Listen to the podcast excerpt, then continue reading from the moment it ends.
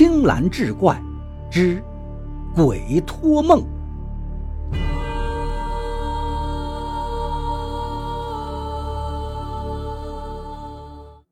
原来，当年他家里穷得叮当响，他娘死得早，是他爹含辛茹苦把他抚养长大。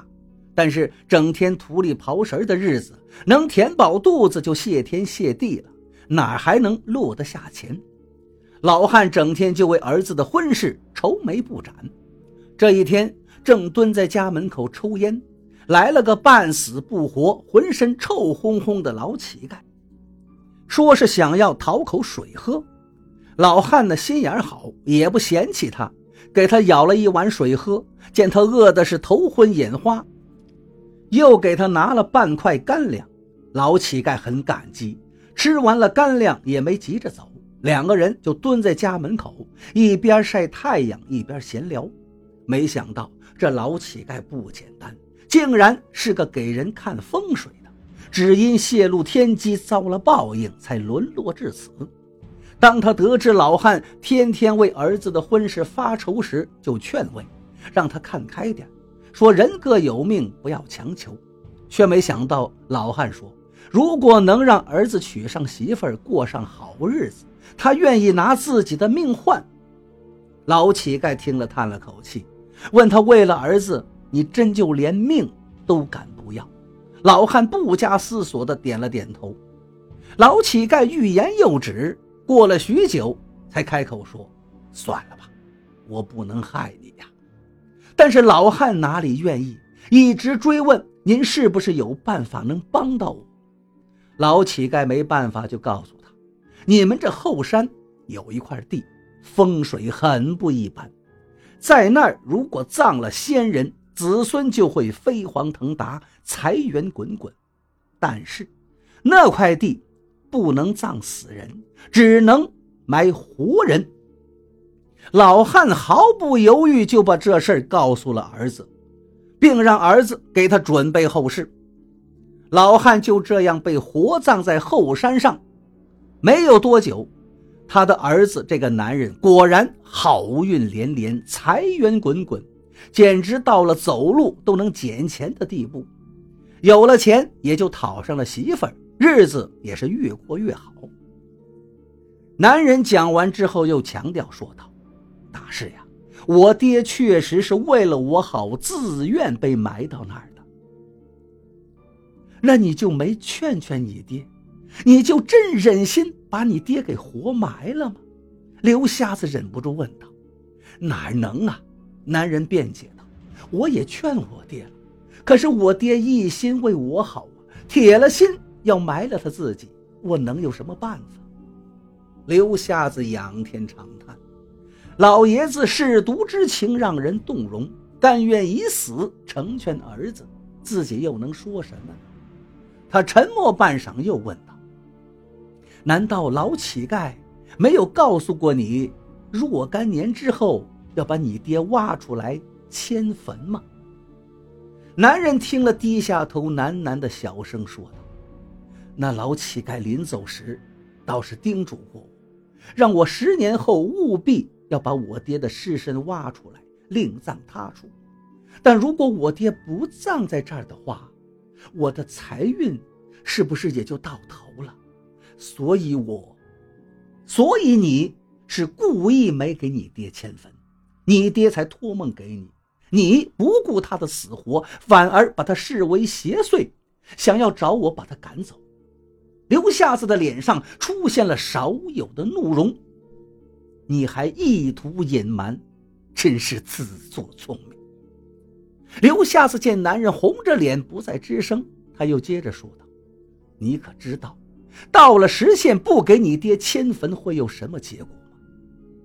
男人茫然地摇了摇头，说：“当年的老乞丐并没有告诉他，不光你爹会尸骨不存，就连你也会招来大祸，性命不保。”男人听完是大惊失色，刘瞎子告诉他，那块地的风水确实不一般，处于四峰之间凹洼之地，这四座山峰呢，犹如四颗巨大的獠牙，凶恶狰狞；洼地就如同一张血盆大口，吞天噬地。这在风水上被称为饕餮地。饕餮贪得无厌，也被视为招财的凶兽。若是把先人葬在饕餮地中，子孙后代便会受到此地的风水气运加持，财运亨通。然而，即便如此，这饕餮地也并非是风水福地，而是大凶之地。因为饕餮地中只能埋活人，不能葬死人。活人葬于饕餮之地，阳寿原本未尽，魂魄不可离去往生，而人又已经死了，所葬之处地气便化为饕餮，世人的阳寿。阳寿剩余几何，便可吞噬多久。待将阳寿吞噬殆尽，便要吃葬者的尸骨，吞葬者的魂魄，在之后循着血脉寻到他的至亲，祸及葬者的子孙后代，将他们一并吞吃，直至葬者断子绝孙，再无血脉传承。那乞丐当年是看出你爹还有十年阳寿，可养饕餮十年，所以才会让你十年后务必。给他签个坟，哪知你竟如饕餮一般贪得无厌，才会招致此祸呀！男人听完是惊骇不已，苦苦哀求刘瞎子救命。刘瞎子本不想再管他，但念及这恐怕不是他爹想看到的结果，便叹了口气，让他赶紧把他爹的尸骨挖出来，另外择地迁葬，或许还来得及。男人急忙取来了工具，挖土掘坟。不大会儿的功夫，便挖出了一具薄棺。打开一看，里面只剩下半颗残缺不全的头颅了。男人将棺材起了出来，刘瞎子这时忽听到一阵悠悠的说话之声，那声音断断续续，似乎衰弱至极，却又夹杂着些许的欣慰。我儿终于来了，赶上了，太好了！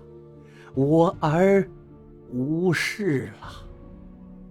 那声音渐渐变小，渐渐变小，最终消散于旷野之中。男人显然也听到了这个声音，他喊了声“爹”，可是抬头四顾，却是什么都没看到。我爹他。刘瞎子忽然也感到一阵心痛，你爹他魂飞魄散。原来老汉托梦的时候一直在说的“来不及了，来不及了”，说的不是他自己，而是在说他的儿子。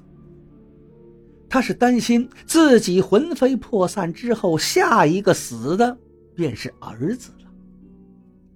你爹的魂魄早已被吃得残破不全了，前些时日托梦给你的时候，才会显得木然失智，只会说着“来不及了”这些话。